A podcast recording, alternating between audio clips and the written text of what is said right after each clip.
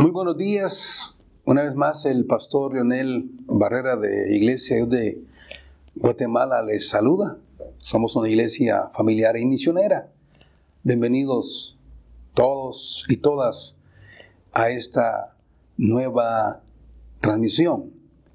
Como usted sabe, la semana anterior eh, iniciamos la serie Una iglesia trascendente y esa es la serie de este mes de agosto. Así que hoy vamos a abordar la segunda predicación de esta serie. La serie es Una iglesia trascendente. Y quisiera comenzar diciendo que todo el mundo, ¿sí? En estos días está hablando acerca, acerca del, del poder. La gente de negocios está hablando de empoderarse, de buscar poder para emprender este, eh, nuevos negocios, para potenciar las, eh, las empresas. Es decir, se está hablando mucho hoy del poder. También se sabe que los jóvenes hablan de poder de, en sus carros, ellos quieren tener los mejores carros con la mayor potencia. Es más, los diseñan y los van ahí preparando, acondicionando para que ese vehículo saque el mayor poder, la mayor fuerza. También este, se habla de, de los bancos, ¿no? Los bancos eh, quieren ser los bancos más poderosos del país o del mundo entero. es decir, eh, los gobiernos también. Los gobiernos quieren hoy ver cómo lidiar contra las superpotencias, Estados Unidos, este, China, la Europa eh, Unida, eh, Rusia. Es decir, se está buscando estos países empoderarse. Están hablando de poder, de poder militar, de poder económico. Sí, entonces están hablando de poder. También cuando hablamos de los Juegos Olímpicos que usted ha visto y los que vendrán quizás enseguida en los años próximos, siempre se habla de, deportes de, poder, mm, de deportes de poder. Eh, equipos de ligas de fútbol también hablan de este, equipos fuertes, equipos poderosos y buscan a los mejores eh, futbolistas del mercado de cualquier parte del mundo con tal de tener equipos de alta competencia, ¿sí? de alto poder, para enfrentarse a otros equipos y poder ser ellos los que trasciendan, los relevantes, los equipos famosos. Es decir, se está hablando hoy mucho mucho del, mucho del, del poder. Se habla del poder nuclear. Se habla de que hoy no solo las naciones eh, por tradición como Estados Unidos, Rusia y China están hablando del poder nuclear. Ahora se habla de otros países que antes no se mencionaban, que hoy tienen ya poder nuclear. Lamentablemente nosotros como iglesia no estamos hablando del poder. Todos hablan del poder. Y nosotros que somos una iglesia diseñada por Dios para tener el poder, porque se, se, nos prometió el poder, no estamos hablando nada acerca del poder. ¿Qué estará pasando? Estamos confiados en otras cosas, en programas, en estrategias, en métodos Sí, quizás en, en, artistas muchas veces que pueden con su, con su carisma ganarse a las personas. Y no estamos hablando del poder, ni estamos usando el poder. Se cuenta la historia de un show en, Estados Unidos que fue invitado a, esta, a este show un personaje, un físico culturista. Cuando éste entró sí, a la sala de la entrevista con su enorme cuerpo musculoso, la multitud se puso de pie y con aplausos sí le recibieron mientras él eh, eh, mostraba eh, con sus músculos, los flexionaba, sus brazos, sus piernas, y la gente le aplaudía. Cuando él se sentó, la aquella entrevista le hace la pregunta, ¿para qué usas todos estos músculos? ¿Para qué usas todos estos músculos? Y él, contrariado a la, a la, a la, pregunta que le hace, eh, lo que hizo fue ponerse de pie y una vez más exhibe su cuerpo musculoso, lo flexiona, se mueve a un lado y a otro. Y el público, una vez más, presente en esa entrevista, en ese show, era un show, obviamente ahora le aplauden y lo vitorean, nombran, mencionan su nombre. Pero una vez más, cuando él se sienta, la entrevistadora le dice, ¿para qué usas todos estos músculos? Y él nuevamente eh, no esperaba esa, esa pregunta y de nuevo él comenzó a mostrar sus músculos. Sí, la gente una vez más enloquecía por todo lo que él exhibía con su cuerpo. Era un fisioculturista eh, eh, de, gran, de, de gran fama. Entonces, la entrevistadora una vez más le pregunta a este físico culturista y le dice, ¿para qué usas esos músculos? ¿Mm? Y él estaba perplejo y no sabía qué responder. Entonces aquí queremos aplicar algo, hermanos y amigos. El hombre era todo poder. El hombre era todo energía. El hombre era todo fuerza, pero sin propósito.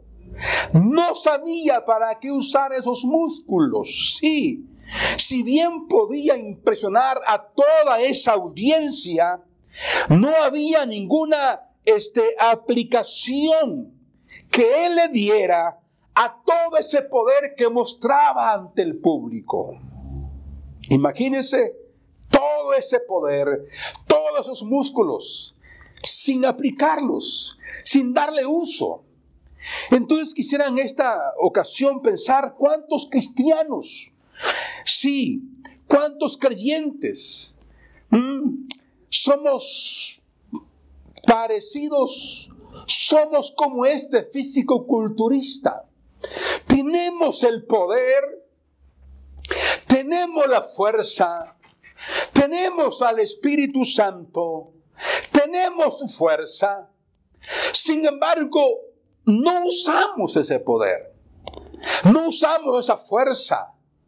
No usamos el poder que Dios le ha dado a la, a la iglesia. Entonces, eh, en esta mañana, yo le invito a que en esta serie de una iglesia que trasciende, una iglesia trascendente, hablemos que la iglesia trascendente es una iglesia empoderada por el Espíritu Santo. Si queremos trascender, si queremos ser relevantes hoy, sobre todo hoy en este tiempo, tenemos que comprender que estamos empoderados por medio del Espíritu Santo que Jesús le dejó a la iglesia. Yo le invito entonces en esta ocasión a que pensemos en ese tema, una iglesia empoderada por el Espíritu Santo. Vamos a trascender si comprendemos que fuimos empoderados por el Espíritu Santo para poder testificar. Apunte esto. Una iglesia que se empodera, una iglesia que se le otorga el Espíritu Santo, va a trascender si usa ese poder para testificar, para testificar. Fíjese que encontramos en la palabra de Dios en el capítulo 24 del Evangelio de Lucas, capítulo 24 del Evangelio de Lucas. Él dice en el verso 49 a sus discípulos. He aquí dice, yo enviaré la promesa de mi Padre sobre vosotros, pero quedaos vosotros en la ciudad de Jerusalén hasta que seáis investidos de poder desde lo alto. Quédense en Jerusalén hasta que ustedes sean investidos, ¿sí? De poder desde lo alto. Usted recuerde que los discípulos ya eran creyentes. Sí, ya sus nombres estaban inscritos en el libro de la vida. Sin embargo, en los días anteriores, estos estaban temerosos, estaban tímidos. Recuerde cuando Jesús fue crucificado, pero fue apresado y luego llevado a la cruz. Los discípulos lo abandonaron. ¿Eh? ¿Sabe que Pedro negó a Jesús? ¿Sabe usted la historia? Que Pedro negó al Señor muchas veces. Entonces, era una iglesia, sí, un grupo de creyentes salvos, sus nombres ya inscritos en el libro de la vida, pero era un grupo de creyentes temerosos y tímidos. Por eso que Jesús le dice, mm, dice aquí el verso que leímos, He aquí yo voy a enviar, dice la promesa de mi Padre, y una promesa del Padre. ¿Ah? Van ustedes a ser investidos de poder de lo alto. Pero quédense aquí, en Jerusalén. No se muevan, no se vayan, no emprendan nada, no inicien nada, no comiencen a predicar, no comiencen a ministrar sin antes ustedes ser empoderados. Es decir, a ellos les faltaba, a ellos les faltaba el poder. Sí, aunque era un equipo de, de discípulos, ya que por tres años Jesús sí han sido instruidos, pero Jesús reconoce que a ellos todavía les falta el poder. Por eso le dice, yo lo voy a investir de poder de lo alto. Entonces, eh, estos discípulos se parecen muchas veces cuando usted en su casa tiene energía, tiene las bombillas, las lámparas, tiene el interruptor o el switch, hasta que usted no, no encienda y no toque el switch, no habrá luz no habrá poder. Entonces, usted tiene que encender la luz. Y aunque tiene todo preparado, el cable, la corriente, si es 110, si son 220 de, de, de energía, hasta que usted no encienda, usted está sin luz. Así eran los discípulos, creyentes, salvados, pero les faltaba el poder, les faltaba encender en ellos y recibir el fuego. Ellos necesitaban, sí, eh, equiparse, aunque tenían el llamado adecuado de parte de Jesús, sí, les había dicho que fueran a todo el mundo, pero tenían que esperar el poder de lo alto. Así que le dice, van a tener poder. ¿Poder para qué? Poder, dijimos, poder para testificar, poder para proclamar, poder para anunciar. Sí. Y en Hechos 1.8, usted conoce este pasaje, dice Hechos 1.8, dice en el verso número 8, pero recibiréis poder cuando haya venido sobre vosotros el Espíritu Santo. Ah, ah. Y me seréis testigos, dice, en Jerusalén, en Judea y en Samaria y hasta lo último de la tierra, hasta lo último de la tierra. La promesa está ahí. Ustedes van a recibir poder. ¿Poder para qué? ¿Poder para qué? Nunca estuvo en la intención de Jesús darles el poder del Espíritu para que solamente tengan una experiencia emocional. No fue esa la intención de Jesús, de que tuvieran un solo, un éxtasis, una presencia muy emocional, si nunca fue la intención de que esta experiencia de recibir el poder fuese para que ellos se sintieran superiores a los que no tenían la experiencia. Porque eso pasa hoy por hoy. Mucha gente solo tiene una experiencia emocional, pero no, no son testigos, no proclaman, no testifican, no hablan de Jesucristo. Y otros tienen el poder solo para exhibir el poder, los dones y sentirse superior y mayor a los que no tienen el poder. Y menosprecian a aquellos que, que no tienen lo que ellos tienen. No, la intención de Jesucristo es que este poder del Espíritu Santo estaba destinado para que ellos fuesen testigos por encima de sus propias habilidades destinado este poder para que no sean tantas nuestras habilidades, ni nuestra experiencia, ni nuestro conocimiento, ni nuestras habilidades, ni nuestro carisma, ni nuestros programas. No, este poder vino para qué? Para ser testigo más allá de lo que usted puede hacer. Es decir, Debemos tener el poder del Espíritu Santo para ser testigos. Ya ellos habían probado que fueron, fueron cobardes, salieron huyendo ante una situación donde Jesús fue apresado. Pero ahora que van al mundo, que van a, van a ir desde Jerusalén, desde Judea, Samaria hasta lo último de la tierra, ellos necesitan más que la experiencia, más que el conocimiento, más que sus habilidades. Necesitan un poder en sus vidas. ¿Para qué? Para trascender. Sí, no solo en Jerusalén, no testimoniar solo donde ellos eran conocidos, sino que tenían que ir de ciudad, de pueblo en pueblo, de nación en nación, hasta lo último de la tierra. Y ellos recibieron ese poder. Ellos recibieron ese empoderamiento, sí, del Espíritu Santo. Y prueba de ese poder, y prueba de ese poder, es que, imagínense, aquel grupo de discípulos Sí, 12 y por todo 120 en el aposento alto. Luego ellos se fueron por toda Jerusalén, por Judea, Samaria. Sí, por todo el imperio romano, por toda la Europa, por toda Asia, por toda el África.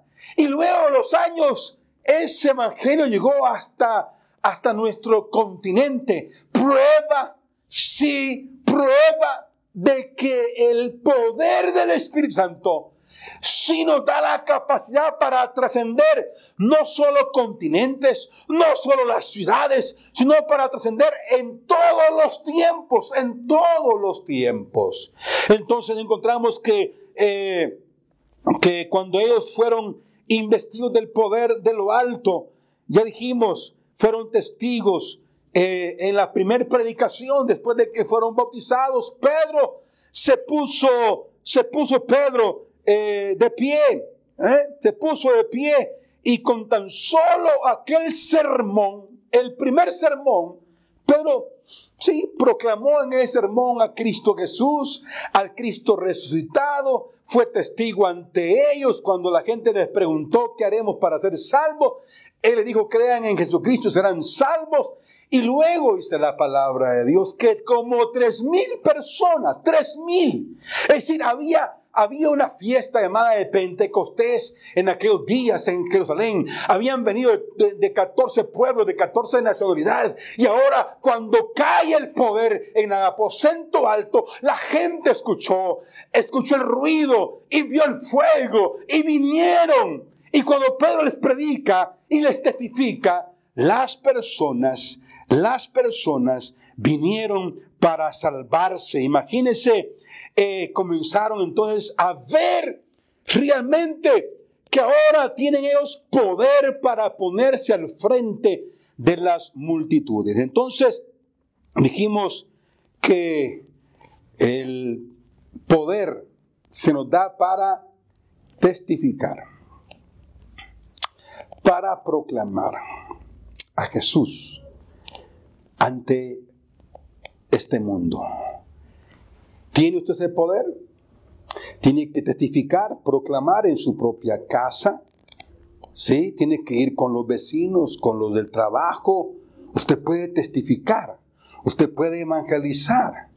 Usted no está llamado a, a convertirlos. Usted solo está llamado a compartir, a testificar de Cristo, a hablar de Cristo. Lo demás lo hace Dios, lo hace el mismo Espíritu Santo. Es Él quien viene y lo va a, llevar al nuevo nacimiento, a la experiencia del nuevo nacimiento. Pero usted, si tiene el poder del Espíritu Santo, tiene que penetrar con ese mensaje. Sí, penetrar con ese mensaje en la sociedad en la que hoy vivimos. Si vamos a ser relevantes, que ese mensaje que tenemos que tenemos por parte de Cristo, tenemos que compartirlo en el poder del Espíritu, del Espíritu Santo. Entonces, el bautismo del Espíritu Santo se le dio a los discípulos para poder testificar. Permítame un segundo, por favor. Gracias. Luego, también el empoderamiento del Espíritu Santo, sí, a, a nosotros como iglesia, se nos dio para poder ministrar, para poder ministrar. Lo voy a repetir, no solo es un poder para testificar, sino es un poder para ministrar, para poder servir. Ellos, los discípulos, fueron capacitados para ministrar, para servir con poder y también para caminar en el poder del Espíritu Santo. Dios sí no se atreve a pedirnos eh, a nosotros como iglesia, como su pueblo, algo que hagamos en su obra sin antes darnos la capacidad para hacerlo. Es decir, Dios no nos manda sin el poder para ministrar. Por eso Él le pidió que se quedasen en Jerusalén. No podemos, sí, no podemos hacer un trabajo celestial con poderes terrenales. Lo que usted como iglesia y usted y yo como creyentes estamos haciendo un trabajo divino, un trabajo celestial Está en juego la salvación de las almas. Está en juego la vida de las personas. Está en juego, sí, la salvación de hogares, la salvación de familias. Pero nosotros no podemos hacer un trabajo celestial con cosas terrenales, con poderes terrenales. Es decir, eh, no podemos nosotros estar ministrando adecuadamente a esta sociedad, en este mundo, solo mediante programas, sí, inteligentes o materiales eh, sofisticados. Qué bueno por la tecnología. Nos está sirviendo hoy la tecnología. Hay programas muy interesantes, por supuesto Sí, pero no podemos, sí, prescindir. Nadie sustituye al poder del Espíritu Santo. Nadie puede sustituir lo que solamente Él puede hacer. Solamente Él puede hacer. Es decir, los discípulos fueron empoderados para ministrar. Se fueron, ¿eh? imponían manos, sanaron enfermos, cojos fueron levantados, personas fueron libertadas, se enfrentaron a una serie de situaciones, pero ellos ministraron en el poder del Espíritu Santo. Es decir, ninguna otra cosa puede sustituir el Espíritu Santo para alcanzar el propósito de Dios en la vida de las personas. Es decir, ninguna ceremonia religiosa puede equipar a los cristianos para salvar a los perdidos. Se necesita más que eso. Se necesita el poder, el poder del Espíritu, el poder real que nos da el Espíritu Santo. Entonces, la iglesia, ¿sí? Tuvo que eh, ministrar bajo el poder del Espíritu Santo. Pedro, Juan, Pablo y otros ponían manos y la gente eran bautizadas, la gente serán sanadas. Aquel famoso diácono de la iglesia eh, de Jerusalén, Felipe, se fue a Samaria y comenzó a predicar y a hacer señales y prodigios. Y la gente dice era salva. Y los que estaban poseídos por demonios fueron liberados. ¿Por qué? Porque ellos se prepararon para ministrar en el poder del Espíritu Santo. Ojalá nosotros, los predicadores, ojalá los maestros, ojalá los músicos, ojalá los cantores, dependamos no tanto de nosotros mismos, sino depender del poder del Espíritu Santo en nuestras vidas. Dice que David ministraba el arpa para que Saúl, que estaba poseído por fuerzas malignas, cuando venía eh, David a tocar el arpa, no era el arpa en sí, sino cómo él tocaba él era un hombre lleno del Espíritu Santo. Ojalá nosotros podamos ministrar a la gente, aconsejarla, orar por ellos. Pero vamos con la unción de lo alto, con el poder de lo alto. Si vamos a trascender, el mundo le ofrece, el mundo ofrece un poder, un poder temporal. Si los médicos, los psicólogos y toda clase de gente, los grupos anónimos, sí, sí, eh, pero nadie puede, puede ministrar el poder que usted y yo tenemos, solo la iglesia tiene ese poder. Entonces, reitero, hoy nosotros necesitamos al Espíritu Santo como algo fundamental para poder ministrar como iglesia en el mundo de hoy. ¿Cuánta gente ha sido alcanzada? Yo fui alcanzado, usted fue alcanzado. ¿Cuántos fueron restaurados? ¿Cuántos fueron perdonados?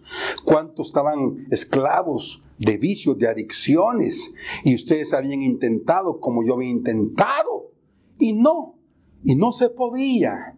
Hasta que vino el poder de Cristo, el poder del Evangelio, y por la locura de la predicación y por el poder del Espíritu Santo, sí, fuimos alcanzados.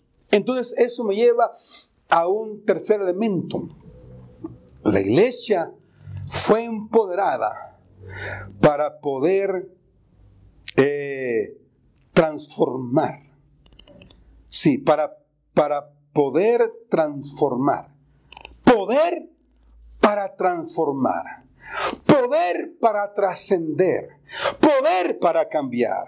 Las lenguas que ellos recibieron, según Hechos capítulo 2, verso 1, fue fue la evidencia inicial, evidencia física e inicial del bautismo con el Espíritu Santo.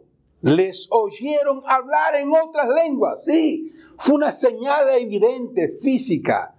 Pero la evidencia continua y permanente fue las vidas transformadas de ellos como personas y las vidas transformadas por aquellos que fueron alcanzados por ellos mismos. Si queremos nosotros ser relevantes y trascender en, en este mundo con un mensaje pertinente y poderoso, primeramente tenemos que utilizar ese poder para transformarnos nuestras vidas. Los discípulos tenían, eh, eh, eran tímidos, muy tímidos, eran temerosos.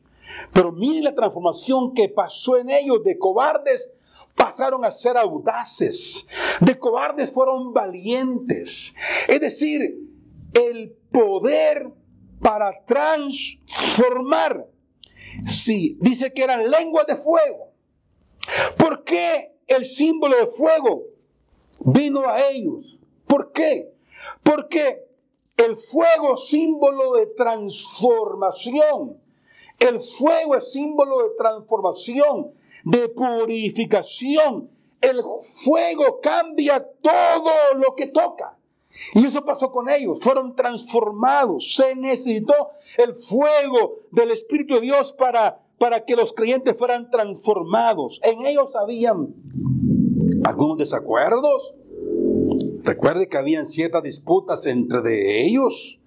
Ah, Pablo, perdón, Pedro y, Juan no tenían alguna buena relación, pero después de que cayó en ellos el fuego pentecostal, se unieron, se unieron como nunca antes. Qué difícil es que, es que un, un herrero agarre dos, dos piezas de, de hierro que desea, desea pegar y los agarra así fríos y puede estar martillando ambas, ambas piezas de hierro y no va a pasar nada. Pero si se acuerda que hay que poner esas dos piezas en un fuego, sí, ahí y cuando ya está rojo en las dos piezas, él pone esas dos piezas en un yunque y con un par de martillazos lo golpea al rojo vivo y luego queda en una sola pieza. Eso es lo que hizo Dios con los discípulos. Eran diversos, eran distintos, se, habían ciertas diferencias, pero cuando el Espíritu Santo vino sobre ellos, sí fueron hechos, sí, una sola iglesia. Nunca mm, ha habido programa programas. Tenemos programas en las iglesias. Qué bueno por los programas. Hay cualquier programa hoy en las iglesias. Sí, pero ningún programa mm, ha transformado dramáticamente la vida de las personas. Dramáticamente cambiar la vida de las personas. Para eso se necesita más que un programa.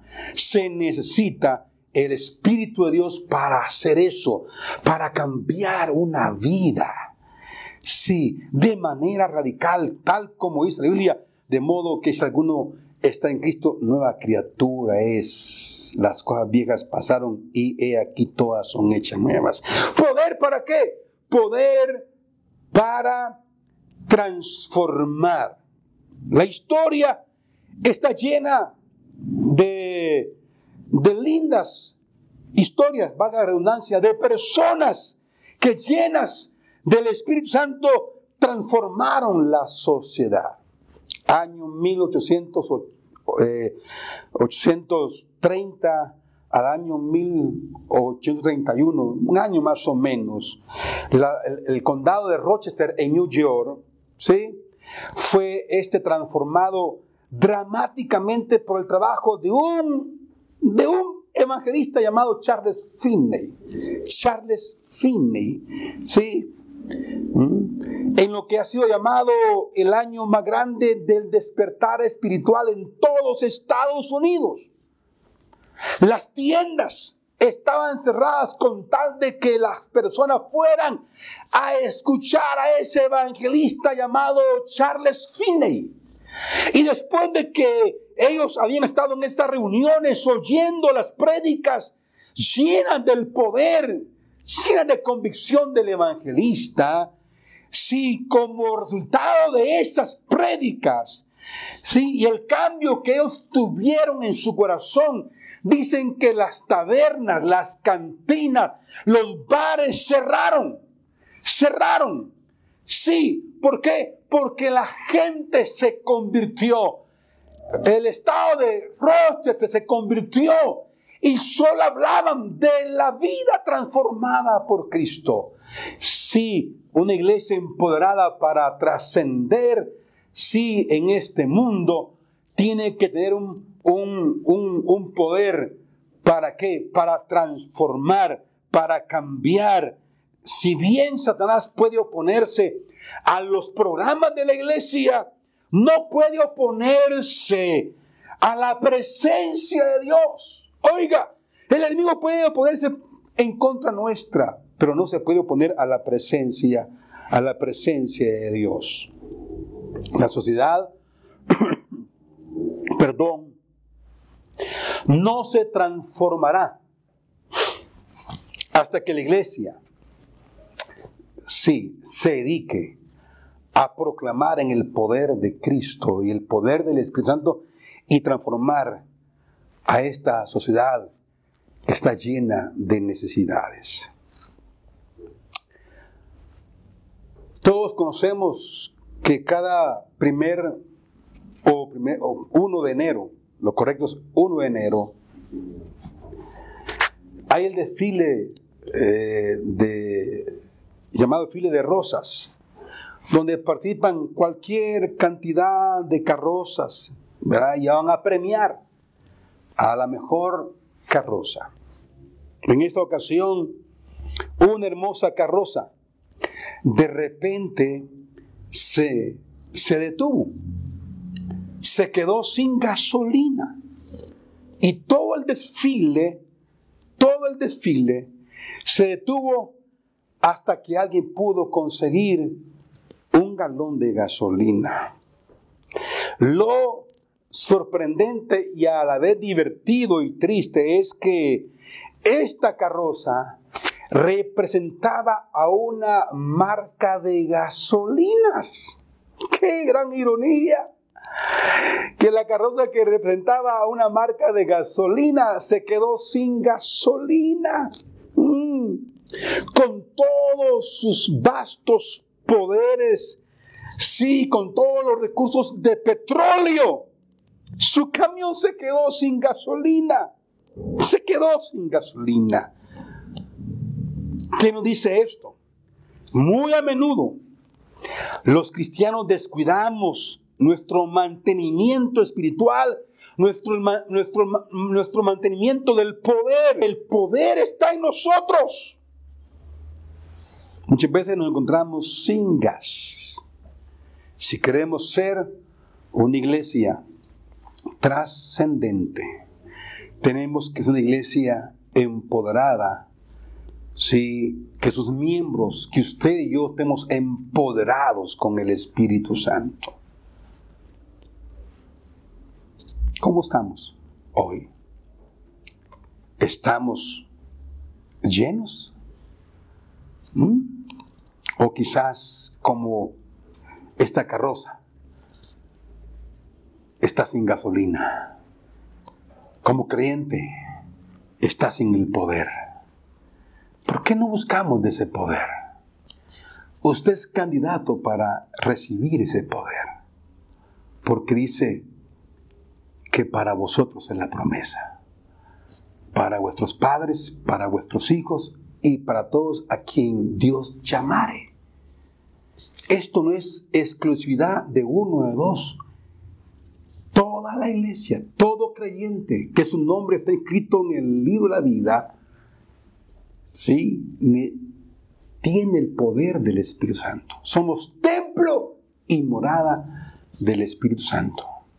Así que, Padre, en el nombre de Jesús, ahí hay pueblo tuyo del otro lado de esta cámara, que en un tiempo recibieron el poder, tenían la unción, tenían la autoridad, que evangelizaban, que testificaban, que proclamaban, que oraban por los enfermos y los enfermos sanaban.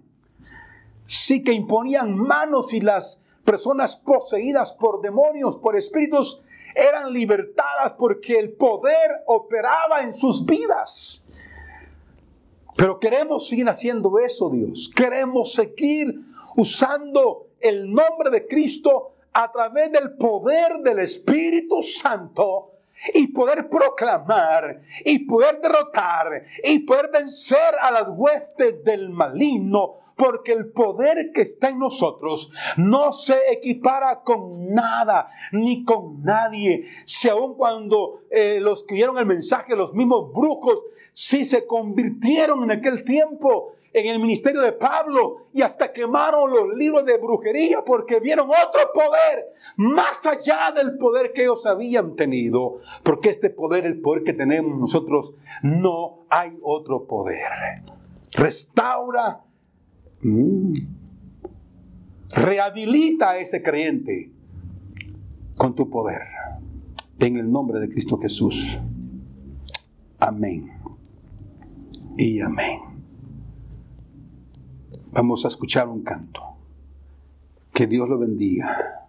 Seguimos la próxima semana con la serie Una iglesia que trasciende. Hoy somos una iglesia empoderada por el Espíritu Santo. Amén.